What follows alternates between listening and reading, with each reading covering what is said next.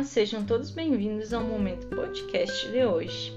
E para quem ainda não me ouviu, eu me chamo Michelle Wisneski, sou psicóloga realizo atendimentos clínicos em Passo Fundo, Rio Grande do Sul e online para qualquer lugar do Brasil.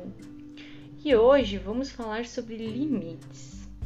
Você conhece e respeita os seus? Dizer não muitas vezes pode parecer egoísmo, né? Mas é uma questão de respeito com você mesmo. Por isso, hoje eu trago algumas perguntas que podem fazer com que você reflita sobre tudo isso. Você sabe quais são os seus limites? Você saberia me dizer, uh, pelo, uh, ou pelo menos você sente quando esses limites foram ultrapassados? Você costuma respeitá-los ou extrapolar os seus limites?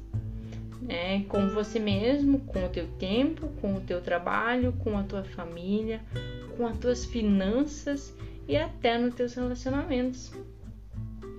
Você tem conseguido dizer não para os outros, para o que você não quer, porque você não pode ou não gosta? Se coloca, você se coloca em situações, em relações que não tem como lidar no momento? Alguns acreditam que colocar limites é ser egoísta. Você concorda com isso? Dizer não, né, pode ser uma tarefa muito difícil quando a gente não sabe o porquê, quando e como dizer.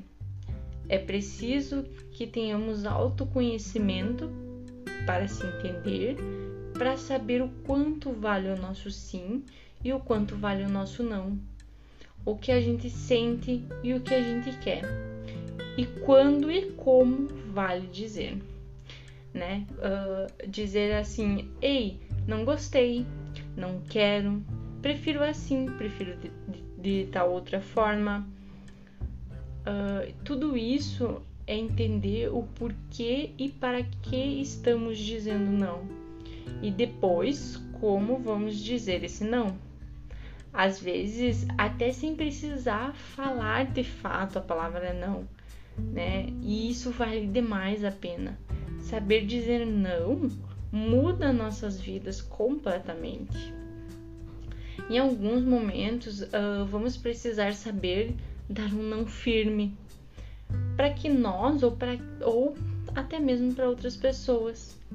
Em outros momentos, cabe um não amoroso, generoso, cabe negociar e também, principalmente, cabe antecipar as situações para que a gente não precise chegar no limite delas. Cada caso é um caso, né? E cada passo dado é um treinamento, uma experiência somada onde a gente vai ganhando confiança e aprendendo a lidar com os desconfortos que vem de se apropriar e expressar os nossos não e as nossas verdades. Esses desconfortos uh, que a gente acaba evitando tanto que, e que por evitar eles vão nos trazer desconforto muito maiores, muitas, né, muitas das vezes. E qual é a diferença de limite e egoísmo? Então, o limite é uma das primeiras questões que aparecem né, e que aparentam ser egoísmo. E isso trata-se de um, de um mito. Né? A gente tem ideia, a, tem uma ideia de que colocar limite é ser egoísta, porque a gente acredita que vai estar privando uma pessoa de algo e que o amor não incluiria isso.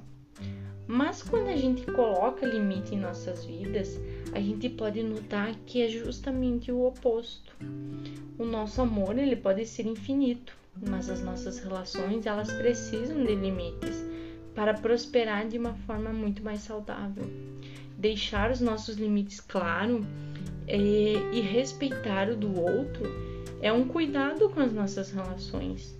Se eu não coloco limite nas, nas minhas relações, o que pode acontecer é um grande desgaste eu vou me sentir ressentida e quando o outro ultrapassar os meus limites, eu vou tentar conseguir o que eu quero, né? De uma forma não clara e indireta, tentando manipular o outro.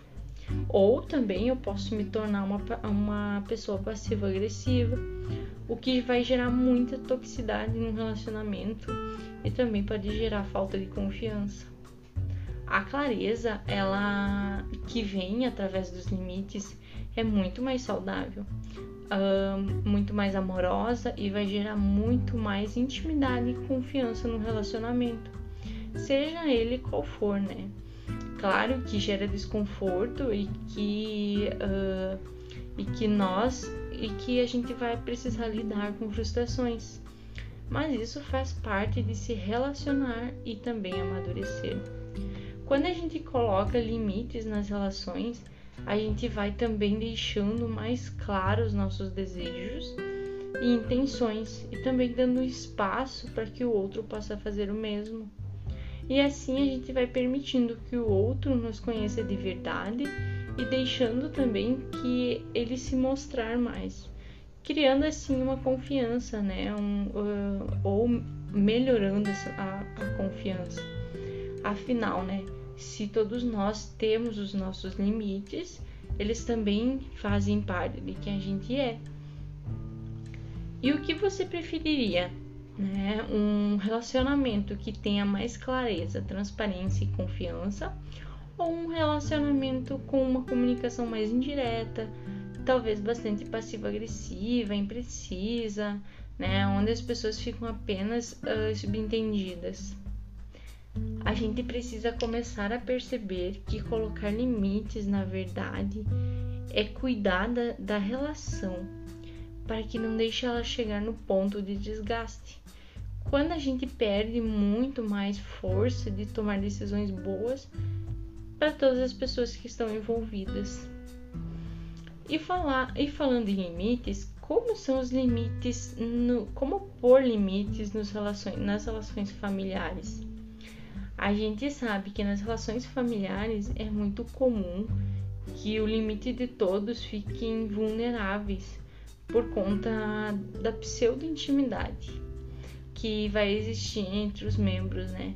Esse aparente, essa aparente liberdade maior pode fazer com que o parente, né, com que as pessoas da nossa família se sintam livres para nos tratar e desejar uh, nos tratar como, ele, como eles desejarem, opinar muito sobre nós e também tentar controlar o que a gente está fazendo. Porém, é muito importante lembrar que intimidade não é sobre invasão, e sim poder dizer como me sinto, poder mostrar e ser vista de verdade. Para poder estabelecer limites nas relações em família, comece a ter clareza do que você gostaria nessa relação e o resultado que você deseja dessas interações que, que participar. Quando você sabe o que você quer, até onde quer ir, como pode começar, como uh, você pode começar a expressar como quer ser tratado, né? E como não gostaria de ser tratado. No começo pode não ser nada, nada muito fácil, porque é muito estranho, né? É algo novo mas com pequenos passos e com uma linguagem adequada, vamos tomando confiança. Deixando as coisas mais claras nas nossas relações, elas podem fluir melhor. E o outro entende mais como que ela é, como ele pode contribuir para as nossas situações, se claro for da vontade dele também. Todavia, né, a gente sabe que as coisas não funcionam de uma, mania, de uma maneira linear e nem no preto e no branco. Ainda vão ter aqueles que se intrometem na vida alheia de uma forma impositiva, né, taxativa, constrangedora, mesmo quando já foram alertados. Como colocar limites diante dessas situações? Nesse caso, você pode estabelecer consequências caso essas ações continuem, né? Deixe claro que pode que para essas pessoas como você vai agir né? Explique que se ela continuar, você vai se retirar, vai deixar de compartilhar essas questões com ela. E caso essa pessoa volte a insistir realmente, faça o que você prometeu, seja firme, pois desta forma essa pessoa ela vai ter a oportunidade de sentir o impacto de, do comportamento dela. Muitas vezes é isso que é necessário, né, para que alguém comece a mudar uh, o, seu, o seu comportamento e a respeitar mais o limite dos outros. É importante lembrar que intimidade não é sobre invasão, e sim sobre dizer como eu me sinto, poder me mostrar e ser vista de verdade. Um, e é por todos esses motivos que é muito importante a gente se conhecer e saber impor esses limites. Os limites eles podem tornar a, a tua vivência muito mais leve e definida em todas as áreas da tua vida. Então, uh, é assim eu encerro né, o meu podcast de hoje e tenham todos uma ótima semana e até a próxima.